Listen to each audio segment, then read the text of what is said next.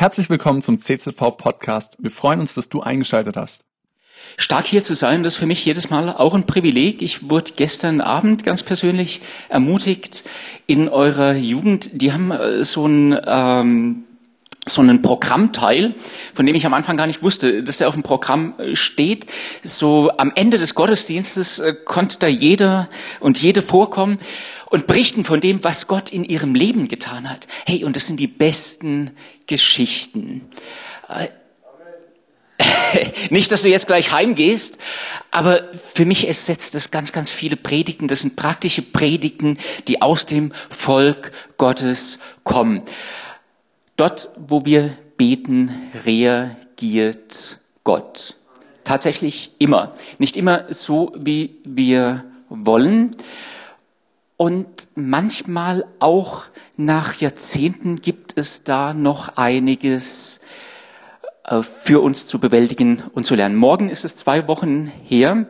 Ich äh, war um acht Uhr in das Klinikum Saarbrücken einbestellt ähm, kam da an, diese Hand sollte geflickt werden, irgendwie, wie man äh, das so macht. Ich kam da an, habe mich bei der Anmeldung gemeldet, hat auch noch so ein, so ein Zettel von der Notaufnahme vom vergangenen Samstag dabei. Und die haben mir dann gesagt, nee, äh, ich bin gar nicht im System, das war ein Irrtum, ich ähm, soll gar nicht da sein. Dann habe ich diesen Zettel rausgeholt und dann haben sie gesagt, ja, aber nee, ähm, eigentlich nicht. Aber bleiben Sie mal da. Und äh, dann hat man eine, ähm, dann hat man irgendwie bei Notaufnahme nochmal nachgefragt und und und und äh, mich dann tatsächlich irgendwo im System doch noch gefunden, eingepflegt. Und dann geht man so den ganzen Laufpass durch, ähm, chirurgische Ambulanz, Aufklärung zur OP, ähm, anästhesistische Ambulanzaufklärung zur OP und der Anästhesist hat mir gesagt, ja, dann werden Sie ja wahrscheinlich übermorgen oder am Donnerstag operiert. Und ich dachte, boah, kann nicht sein. Äh, das zeckt wie die Sau, also es tut weh auf gut Deutsch. Ich ähm, habe mich gefreut, dass es endlich besser wird. Äh, letzter Schmerz der von der OP und dann wird es besser. Also sitze ich da und texte in unsere Gebetsgruppe und sag, Leute, bitte betet. Ja, also ich hatte vorher schon keine Lust. Die haben mir gesagt, ja, kommen Sie Montagmorgen um acht und bringen Sie Zeit bis Nachmittag eben mit und organisieren Sie jemand, der Sie abholt. Und ich habe gesagt, Leute, bitte betet. Ich will heute früh noch mit der OP drankommen. Und dann sofort äh, x Leute schreiben, Gemeinde hat Beter und die beten, ja, dass du beikommst und jemand sagt, ja, du wirst gleich operiert werden, einer der ersten. Und tatsächlich, tatsächlich, tatsächlich ähm, geht er beim, bei der, bei der ähm, Ambulanz vom Anästhesisten raus und er sagt äh, darüber nochmal zur Anmeldung und dann sagt er, ja, ja, äh, gerade kam der Plan, Sie stehen demnächst schon auf der OP-Liste. Yay! Dann äh, kriegt man so ein Flügelhemd an und wieder vorbereitet und Ding nochmal äh, gecheckt, haben sie nichts getrunken, ein Glas Wasser heute Morgen, einen doppelten Espresso, wie immer. Und dann äh, kommt man da rein. Ich will euch nicht die ganze OP erzählen, sonst ist die halbe Stunde Predigt äh, gleich am Ende. Äh, früher ging man ins Krankenhaus, äh, wurde am nächsten Tag operiert und am dritten Tag entlassen. Heute ist es so, man geht ins Krankenhaus, geht am nächsten Tag nochmal hin zur OP und am übernächsten Tag dann nochmal zur Entlassung. Also war ich Dienstag nochmal dort. Und äh, tatsächlich äh, kam da an, diesmal war ich im System, war mit dem Röntgen gleich dran, also nicht mal eine Minute gewartet, kam zurück äh, zur, äh, zur Ambulanz, die hat den Verband abgemacht, hat gesagt, oh, das sieht ja schon sehr gut aus, da ist ein bisschen Blut noch runtergeflossen. Der Chirurg kam gut gelaunt rein und sagt, oh, da fließt aber Blut. Er sagt, ja, Sie ähm, sind doch sicher ganz andere Ströme äh, gewöhnt. Und er sagt, ja, ja, und das hat sehr, sehr gut bei Ihnen geklappt, gestern mit einer Schraube und alles gefixt. Und dann geht er so zu seinem Schreibtisch, Schreibtisch und an diesem Schreibtisch steht so ein großer Monitor mit den Röntgenbildern. Und da sagt er ein Wort, von dem ich wusste, das ist kein medizinischer Fachausdruck, dafür umso lauter Scheiße, hat er gesagt. Er sagt in Kreilsheim auf der Kanzel nie jemand. Und ich wusste, irgendwas ist nicht äh, gut. Äh, das ist jetzt keine Wundergeschichte. Doch, das ist eine Wundergeschichte, die mich gewundert hat. In diesem Monat, 1.7.2000, Quatsch, 1996. Ich bin noch im selben Jahrtausend wie Martin Luther geboren. Der Markus auch, ja. Also alle großen Theologen kommen aus diesem, aus diesem Jahrtausend. Bonhoeffer, Martin Luther, Martin Luther King, alles was so gibt, selbst Spurgeon. Also 1996 habe ich mein erstes Pastorat angetreten. Da hat eine Gemeinde in Winnenden, die äh, Gemeinde Gottes, also es ist die kleine Schwester der Volksmission, dort gewesen. habe mich da als Pastor eingestellt und ich habe letzte oder vorletzte Woche gedacht, boah, 25 Jahre Pastor. Und ich habe schon gelernt, dass Gott Gebete hört. Ganz krasse Dinge. Äh, völlig unglaubliche Dinge. Und das, äh, da hat er irgendwie auch Spaß dran gehabt, glaube ich. Mich da in der OP morgens noch reinzuschieben. Um zwölf war alles durch. Um drei war ich schon wieder daheim. Aber ich habe die entscheidende Frage gar nicht gestellt. Was ist denn dein Platz? Was ist denn dein Wille? Wo geht's denn lang? Und ich äh, möchte euch, dass das Gemeindegottesdienst, also die meisten hier kommen öfter in den Gottesdienst, glaube ich. Nachher in der nächsten äh, Predigt hat man mir gesagt, sind etwas mehr äh, so Kirchenferne da. Ich will euch das direkt sagen. Da helfen dir zweieinhalb Jahrzehnte Pastor sein nichts, dass wir manchmal die Herrschaftsprioritäten in unserem Leben durcheinander bringen können. Und dann ist Gott geduldig und lehrt uns Geduld. Ich habe uns einen Text heute Morgen mitgebracht, in dem es genau darum geht, Stille halten, der Segen des Stillehaltens, die Verheißung, die Kraft des Stillehaltens oder Stille halten und siegen. Aus äh, 2. Mose 14 ist die Auszugsgeschichte, die Auszugsgeschichte aus Ägypten. Die Israeliten äh, waren ausgezogen nach den Plagen und irgendwie hat der Pharao, der sein Human Resource Management der doch nicht ganz so schlecht beherrscht hat, gedacht, so viele Arbeitnehmerinnen, die keine Lohnempfängerinnen sind, das geht betriebs- oder volkswirtschaftlich in dem Sinn auf Dauer nicht wirklich gut, die hole ich mir zurück. Da setzt die Geschichte ein und ich mut uns heute Morgen ein paar Verse zu. Okay?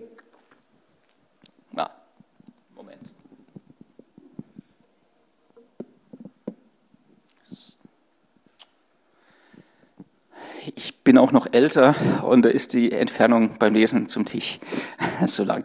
Und die Ägypter jagten ihnen nach, alle Rossen und Wagen des Pharao und seine Reiter und das ganze Heer des Pharao und holten sie ein, als sie am Meer bei Bi, Pi Hariot vor Baal Zephon lagerten. Und als der Pharao nahe gekommen war, hoben die Israeliten ihre Augen auf und siehe, die Ägypter zogen hinter ihnen her und sie fürchteten sich sehr und schrien zu dem Herrn und sprachen zu Mose, waren nicht Gräber in Ägypten, dass du uns wegführen musstest, damit wir in der Wüste sterben.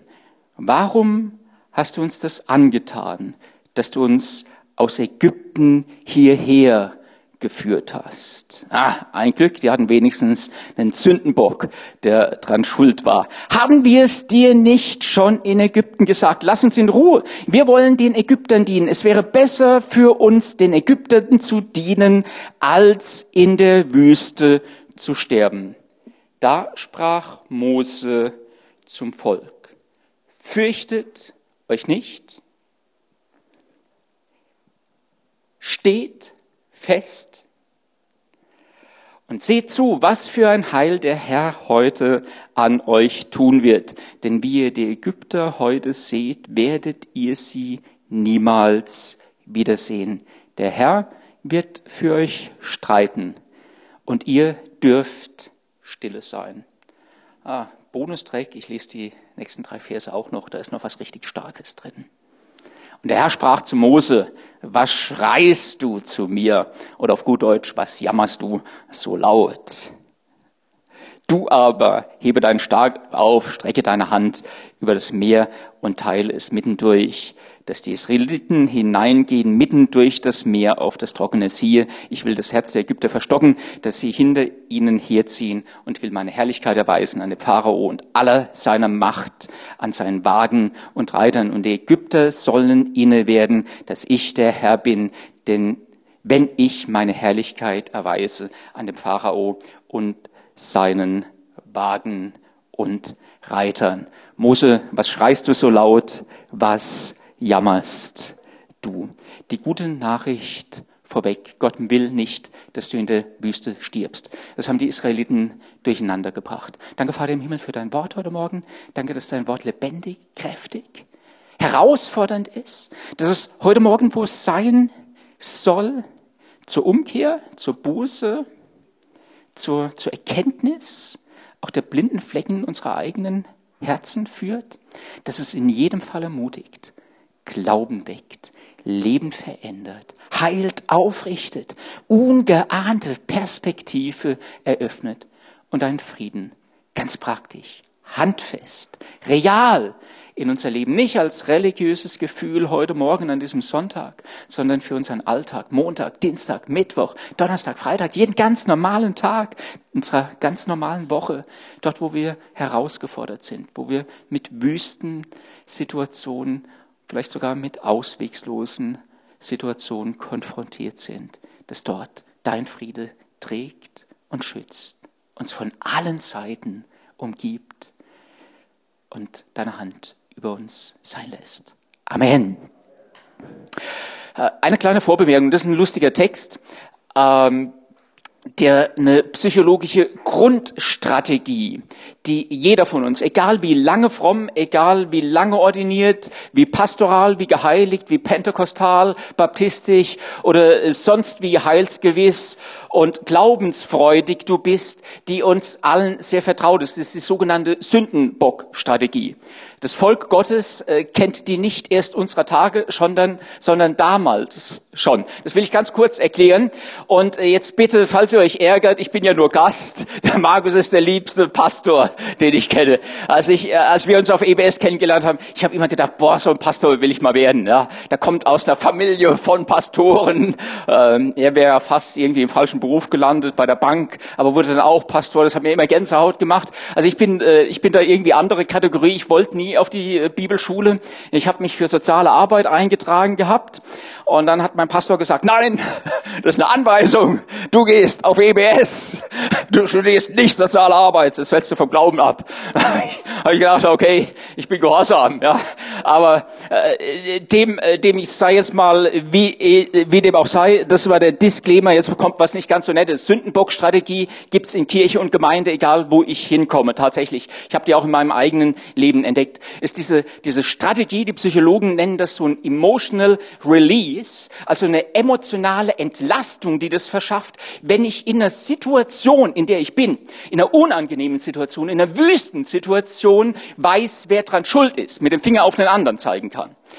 Hier, er hat jetzt das Geheimnis schon verraten, das nennt sich selbstverschuldetes Elend. Das tut richtig weh in dieser Hand, auch Tag und Nacht, aber der größte Schmerz ist äh, hier. Äh, weil da ist so eine Stimme, die ständig sagt, du dummes Rindvieh, warum haust du mit der Faust auf den Betonboden? Ja? 17.000 Kilometer bis Neuseeland, da gibt eher die Hand nach als der Rest der Welt. Ja? Äh, so, wenn wir keine Sündenbock-Strategie haben, dann ist das eine Gnade von Gott. Also wenn die nicht funktioniert, weil wir wissen, wir sind selbst schuld. Ähm, es ist in meinem Fall 30 Jahre her, tatsächlich, 32 Jahre her, dass ich das letzte Mal im Krankenhaus war. Damals beide Arme in Gips. Da bin ich mit dem nagelneuen Firmenwagen meines Vaters, während der in Israel in Urlaub war, frontal in Mannheim an Brückenpfeiler gefahren, weil ich mit meinem Bruder auf regennasser Fahrbahn die vielen PS und die Funktion der Handbremse ausprobieren wollte. Das ist längst verjährt. Als mein Vater zwei Wochen später aus Israel zurückkam, stand ein neues Auto schon vor der Tür, aber ich war immer noch eingegipst. Es war auch so eine, so eine Situation, da gab es keinen anderen, der dran schuld ist. Da äh, wusste ich, ich bin das dumme Rindvieh. Und das sind immer Chancen in unserem Leben. Ihr verzeiht mir, dass ich dummes Rindvieh sage, also nicht über euch, sondern in dem Fall jetzt über mich. Aber Sündenbockstrategie, das ist das, was die Israeliten hier anwenden. Mose, wie haben die gesagt? In auswegslosen Situationen und das biete ich dir an, wenn du mit dem Rest der Predigt nichts anfängst. Suchen wir immer einen Sündenbock. Und es ist Gnade Gottes, wenn er uns das an einem Punkt in unserem Leben nicht mehr durchgehen lässt. Das sind immer die großen Wendepunkte und die, in denen wir Wesentliches lernen. Das ist der Punkt, wenn wir uns bekehren, wenn ich plötzlich feststelle, ich, ich, ich allein bin es. Eure Übertretungen halten das Gute, das ich für euch habe, von euch fern, so drückt Jeremia, der Prophet, mal aus.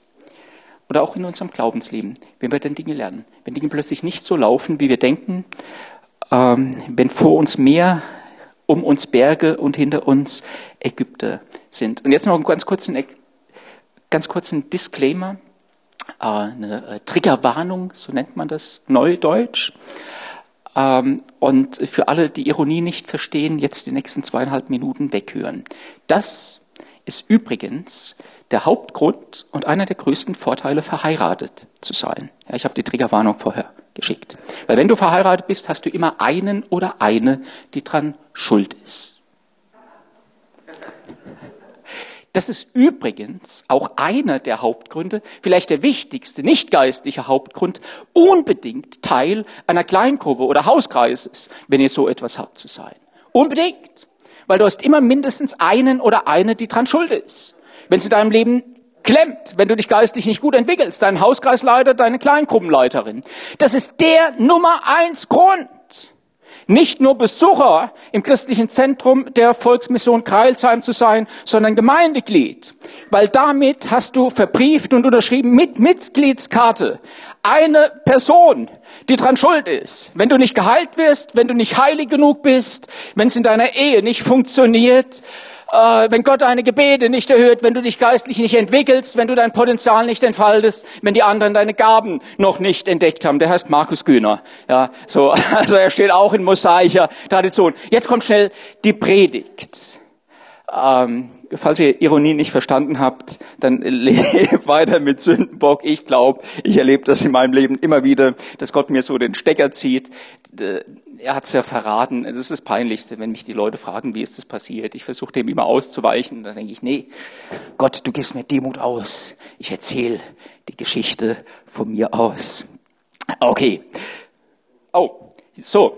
Jetzt habe ich äh, noch fünf Minuten pro Punkt und der erste, der dauert ein bisschen länger und die beiden anderen, die gehen schnell. Gott gibt drei Anweisungen, wie wir Wüsten überleben. Die erste Anweisung, die sein Volk gibt, ist, fürchtet euch nicht. Fürchtet euch nicht. Äh, das ist ziemlich einfach gesagt, oder? Fürchtet euch nicht. Das ist je nach Situation nicht ganz so einfach durchzuhalten. Aber es ist ein Imperativ, es ist ein Befehl. Und da, da kriegen wir in Gemeinde zwei Dinge schlecht zusammen. Das zweite ist das Wichtigere, aber das erste ist eine relativ alte Beobachtung. Wenn es ein wenn wir es mit einem Befehl Gottes, mit einer klaren Anweisung Gottes in der Bibel zu tun haben, in seinem Wort zu tun haben, dann ist sich an dieser Anweisung nicht zu halten, was? Ein Zeichen von Schwäche? Ein Grund, bemitleidet zu werden? Nee. Eine Anweisung Gottes nicht zu befolgen, da gibt es nur ein ganz altmodisches Wort dafür. Tut mir leid heute Morgen. Das ist Sünde. Einer der, einer der eckigsten Sätze in der Offenbarung des Johannes, für mich über viele, viele Jahre, war, da steht, dass die Feiglinge in den feurigen See geworfen werden. Und wir tendieren dazu, ich auch, dann so in der Innenansicht. Ich armer kleiner Tropf, ja, ich mag halt nicht und ich, ich zittere und wimmere und habe da irgendwo Angst. Aber äh, das, wird so, äh, das ist situationsbedingt. Das ist das Resultat einer Überforderung. Das heißt, jemand, der sich fürchtet, äh, ich will keinen frommen Stuss predigen heute Morgen. Aber das ist zunächst mal der biblische Befund. Jemand, der sich fürchtet, der braucht eher Trost, Zuwendung, Auferbauung. Und trotzdem finden wir in der Bibel diesen, diesen Imperativ, diesen Befehl, fürchte dich nicht, ganz klar, immer und immer wieder. Und zwar nicht in einer Zuspruchsform, sondern tatsächlich in der Imperativform, in einem, in einem Befehl. Und so krass, in der Offenbarung mit dieser Sanktion verbunden. Und daran kann ich mich reiben. Und dann stelle ich fest, boah, ja, also es gibt andere Gebote, denen ist leichter nachzukommen. Ja, ich kann den Fernseher auslassen. Ich brauche mir keine Pornos anzugucken. Ich, äh, ich kann entscheiden, was ich denke, wenn mein Nachbar ein neues Auto und ich ein altes hab. Das ist relativ einfach. Aber fürchte dich nicht. Ich kann doch gegen die Situation nichts tun. Aber wenn Gott eine Anweisung gibt, dann sagt er damit, es ist unter deine, es ist in deine Gewalt, unter deine Entscheidungshoheit gestellt, was du damit machst. Und in aller Kürze ganz einfach. Warum ist denn Furcht? Warum, warum äh, pflaumt er den Moses so an? Ja, das ist ja noch nett übersetzt. Ja, warum wimmerst du? Warum schreist du? Ja, das ist ihm so so hingerotzt. So, hey, hör mal auf, dich so anzustellen. Warum? Warum ist es Gott so wichtig? Weil wer sich fürchtet, macht genau eines bewusst oder unbewusst. Er macht eine Situationsabwägung. Das Heer der Ägypter, mein Problem und mein Gott. Und die beiden stellt er nebeneinander und dann bilden wir uns ein, das sei nur eine emotionale Entscheidung. Aber die funktioniert nie ohne unsere Zustimmung. Und dann sagen wir, mein Gott und das Heer der Ägypter, das ist größer oder das ist stärker. Mein Problem meine finanzielle Not, die Zusage meines Gottes, ich will dich nicht verlassen, noch von dir weichen, das ist problematischer. Der Ärger meines Chefs, üble Nachrede, die andere über mich bringen, meine Gerechtigkeit in Christus, dieses Problem ist größer. Das ist Furcht. Furcht, ich sag's nochmal provokativ, rotzt Gott vor die Füße. Tatsächlich. Deswegen ekelt das Gott an und schlägt ihm ins Gesicht und sagst, du bist kleiner als dieses Riesenproblem, in dem ich gerade hänge. Und dann sagt unser Text noch was Zweites. Haben wir es dir nicht gleich gesagt? Wir wären lieber in Ägypten geblieben und hätten den Ägyptern gedient, als hier in der Wüste zu sterben. Und das ist das wirklich Schmerzhafte. Furcht entlarvt die Herrschaftsverhältnisse in unserem Leben. Furcht entlarvt die Herrschaftsverhältnisse in unserem Leben. Das habe ich letzte, vorletzte Woche nochmal neu entdeckt. Ich dachte, das ist eine alte theologische Wahrheit. Nach diesem Dienstag war ich dann Mittwoch nochmal auf dem Weg in dieses äh, Krankenhaus und da ich so all meine bekannten Frühfahrdienste schon ausgeschöpft hatte, die letzten Tage, also ich war in einer Woche öfter im Krankenhaus als Leute, die dafür bezahlt werden, jeden Tag, äh, war ich auf dem Weg dahin. Das, äh, ich kann das anschließend abstreiten, also ich, oder ich formuliere es mal so um. Ähm, ich habe morgens dann ähm, irgendwie niemand gefunden, dann habe ich meinen Zug verpasst, weil Schuhe anziehen dreimal so lange dauert. Und dann kam ich am Berg unterhalb des Krankenhauses äh, an neben meinem dort geparkten Auto. Also ich habe es höchstwahrscheinlich nicht selbst dahin gefahren, weil es wäre illegal gewesen. Aber in Saarbrücken zu diesem äh, Krankenhaus geht so 20 Minuten Fußweg den Berg hoch. Und dann bin ich so diesen Berg hochgelaufen und ich war nicht gut drauf. Und ich hatte auch Schiss vor dieser, äh, vor der Operation nicht so sehr, aber ich mag keine Spritzen. Und das erste war schon sehr vergnüglich. Man sticht dir mit einer Nadel so unter der Achselhöhle ein und dann bleibt die Nadel eine Viertelstunde dort oder wird öfter eingeführt. Und ich mag es schon nicht, wenn mir jemand mit den Fingern unter die Achselhöhle geht, geschweige denn mit einer spitzen, langen Nadel. Und ich war nicht gut drauf und ich war auf dem Weg da hoch, den Berg hoch. Und ich habe dann zuerst versucht, den Psalm 23 mir laut vorzusagen oder wenigstens Psalm 27, das funktioniert immer. Und dann habe ich gesagt, Gott, ich habe so keine Lust. Warum dieser Müll? Warum dieser Mist? Und ohne Witz, das ist nicht immer so. Aber das war an diesem letzten Mittwoch so. Als wird mich einer im Genick packen und schütteln. Sagt Gott zu mir, wem gehörst du denn? Wem gehört das denn allen? Was hast du denn in deiner Taufe gesagt? Ich gehöre dem Vater, dem Sohn und dem Heiligen Geist. Meine ganze Vergangenheit, aller Mist, den ich gemacht habe, meine ganze Zukunft, alle Träume, die ich noch habe, alle Hoffnungen, aber auch meine ganze Gegenwart, meine ganze Ressourcenlage, meine Zeit. Ich hätte in meiner Zeit gern was anderes gemacht an diesem Mittwoch, überhaupt die ganzen letzten beiden Wochen. mein Geld, aber auch mein Körper.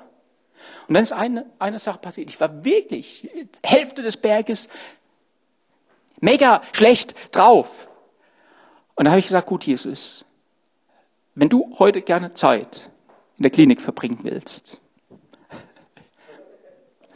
wenn du deine Hand, wenn du deine Hand heute in diesem OP haben magst, wenn du drauf stehst, dass dir jemand Nadeln unter die Achsel sticht. Ja, du hast ja für viele, die du liebst, auch schon Nägel durch die Hände schlagen lassen.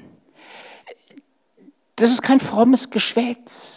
Ey, und ich schäme mich, das ein Stück weit so zu sagen, da kannst du 25 Jahre Pastor sein. Und ich war mega mies auf Gott drauf an dem Tag. Und ich habe ich hab überhaupt keinen Bock gehabt. Wirklich. Ich war schlecht gelaunt, ja. Niemand liebt mich. Und so etwas. Und ich kam gut gelaunt in diesem, in diesem Krankenhaus an. Ich kam gut gelaunt in diesem Krankenhaus an. Ich habe sogar den Spott des Anästhesisten irgendwie der laut durch die zentrale Einleitung geschrien hat, da ist ein Pastor auf der Bahre, will sich jemand an ihm reiben, dass er heilig wird, ja. Also die, die freuen sich ja immer, wenn sie mal Spaß mit, mit Frommen machen. Hat mich alles ganz relaxt und da wurde, wurde ich an so, so einen Monitor angeschlossen und der, der misst den Puls und Blutdruck und äh, Sauerstoffsättigung und da gibt's dann so einen, so einen Ton, wenn der Puls irgendwie unten ist. Und dann hat er Bum Bum gemacht, immer. Und dann zeigt das so eine Meldung an, niedrige Pulswarnung. Ich war ganz entspannt. Ich dachte, boah, Gott, wenn du gerne mit deiner Hand, Jesus, also ich habe dann schon gesagt, Jesus, ich äh, lass auch die Hand gerne hier und hole sie in einem halben Jahr wieder ab, aber äh, wie dem auch sei, so, ich weiß, es kommt, es gibt noch zwei Punkte in dieser Predigt und ich bin ähm, drei Minuten Overtime. Fürchte dich nicht, das ist eine Entscheidung. Und die Herausforderung für mich und für dich ist die Herrschaftsfrage zu stellen. Und die Herausforderung für dich und für mich ist die Gehorsamsfrage zu klären. Und die Gehorsamsfrage klären wir dort, wo wir eine Entscheidung treffen. Mein Gott ist größer als meine Not, als mein Problem, egal was es sei. Dann sagt Mose ein zweites und steht fest. Das darfst du dir selbst jetzt den Rest der Predigt predigen. Dort, wo Gott dich hingestellt hat. Vielleicht ist deine Ehesituation, vielleicht ist deine Arbeitsplatzsituation. Bei mir heißt das jetzt, hey, dann gilt das jetzt mal ein paar Wochen, zwölf Wochen haben die gesagt, auszuhalten und umweltschonend unterwegs zu sein, also nicht selbst einen Pkw zu bewegen. Steh zu deiner Berufung. Steh zu dem Auftrag, den Gott dir gegeben hat. Steh zu den Verpflichtungen, vielleicht auch zu deinem Dienst, den du eingegangen bist, auch wenn es gerade schwierig und zäh ist. Und dann sagt dieser Text noch ein letztes. Der dritte Imperativ ist der, und seht zu, welches Heil der Herr heute an euch tun wird. Denn so wie ihr die Ägypter heute seht, werdet ihr sie nie wiedersehen. Ich mag es uns nochmal ganz praktisch runterbrechen. Äh, nee, ihr kennt mich nicht oder zu wenig. Deswegen muss ich das eine tatsächlich nochmal sagen. Äh, Zuschauerränge gibt's in der Kirche nicht. Ja, da gibt's ein Spielfeld. Ja, und der Pastor ist nicht der Einzige, der auf dem, ähm, oder die Pastoren sind nicht die Einzigen, die auf dem Spielfeld rumrennen sollen. Ja, gegen so eine Mannschaft hätte auch die DFB-Auswahl in dieser EM wahrscheinlich mehr erreicht, äh, sondern ähm, alle sind gefragt. Und trotzdem gibt es diese Zuschauereinladung Gottes. Und vielleicht sind die Herrschaftsverhältnisse in deinem Leben geklärt. Ja? Und du bist treu. Damit hast du die Grundlage gelegt.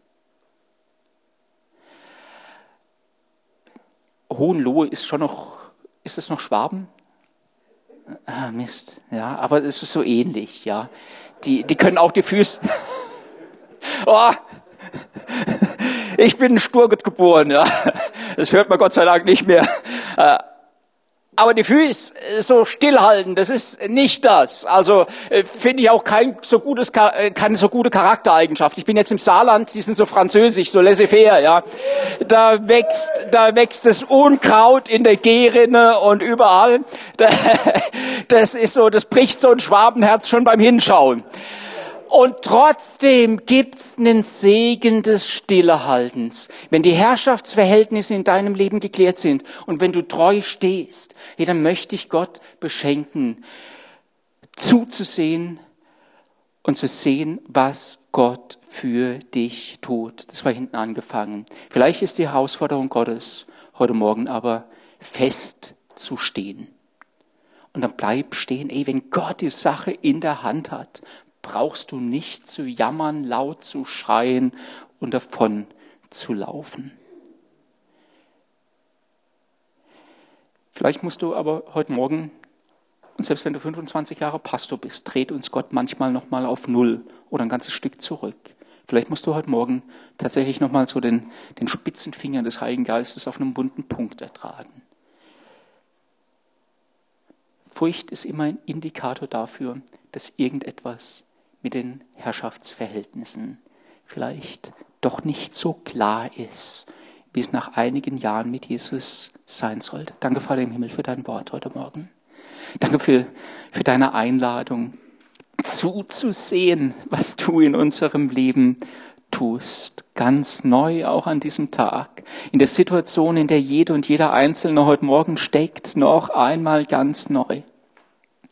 Und danke, dass es Gnade ist, dass wir es uns nicht verdienen müssen, dass wir es uns nicht erkämpfen, erarbeiten,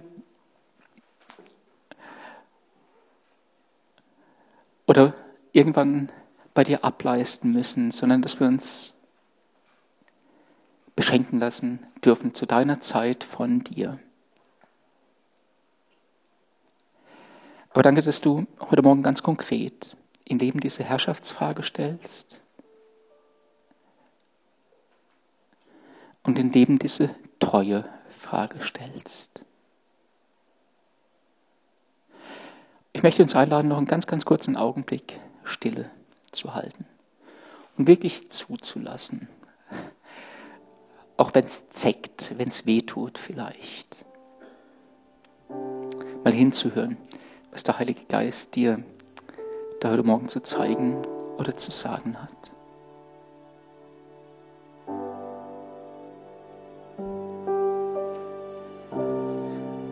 Und vielleicht musst du heute Morgen sagen, ey, ich habe mir so anders eingebildet.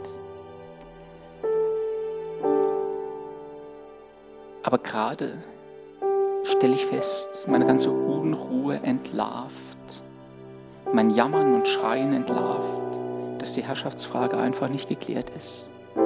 Lieber den Ägyptern dienen, als hier in der Wüste zu sterben. Als wollte Gott, dass du in der Wüste stirbst. Und dann, das braucht kein lautes Gebet, aber das braucht eine Reaktion, eine aufrichtige Reaktion deines Herzens, zu sagen, Vater, vergib mir. Jesus, ich komme zurück zu dir. Ich gehöre dir. Ich habe diese Entscheidung schon getroffen und ich möchte sie heute Morgen nochmal ganz neu oder vielleicht auch zum aller, allerersten Mal treffen. Hier ist mein Leben. Nicht nur, dass du dich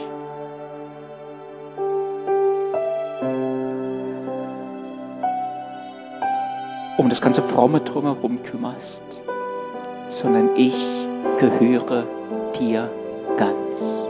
Wenn das deine Entscheidung heute Morgen ist, ey, ich habe dir keinen frommen Schluss gepredigt. Ich habe das letzte Woche so deutlich nochmal erlebt. Da kommt der Friede Gottes mit einer, mit einer Kraft, die, wir uns nie einreden können, die uns niemand zusprechen kann, die nur die Herrschaft Gottes in unser Leben bringt. Vielleicht bist du rumgezappelt und der Heilige Geist hat dir heute Morgen ganz klar eine Anweisung gegeben, wo du feststehen sollst. Und dann sag ihm das. Aber wenn du in die dritte Kategorie fällst, wenn diese Herrschaftsfrage geklärt ist und du sagst, ja, eigentlich stehe ich doch treu. Und doch ist diese Unruhe in meinem Leben, wie sieht's denn da aus? Ey, dann sag Gott jetzt in deinem Herzen laut, und deutlich, prophetisch über deine Situation. Danke, dass ich meine Ägypter nie wieder so sehen muss, wie sie heute Morgen noch aussehen. Du streitest für mich und ich habe den Luxus und ich nehme ihn an als Geschenk von dir, dir Stille zu halten. Komm, Heiliger Geist, füll mein Herz mit deinem Frieden. Danke, Vater im Himmel, dass du jetzt Gebete hörst. Danke, Heiliger Geist, dass du dass du jetzt Herzen nahe kommst, den Niedergeschlagenen, den Zerbrochenen, den Verwundeten, den, den Durcheinandergeratenen. Und dass dein Friede, der, der so viel höher ist als alles, was wir verstehen kann, können, dass dein Shalom dort Heilung bringt. Dieses Geschenk des Stillehaltens. Und dein Eingreifen erleben dürfen. Amen.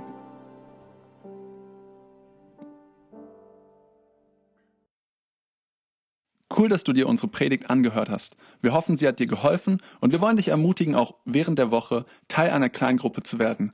Schreib uns einfach eine E-Mail an podcast.czv-kreuzheim.de oder komm einfach am Sonntag in unseren Gottesdienst. Folge uns außerdem auf Facebook oder Instagram für alle weiteren Infos. Wir freuen uns auf dich.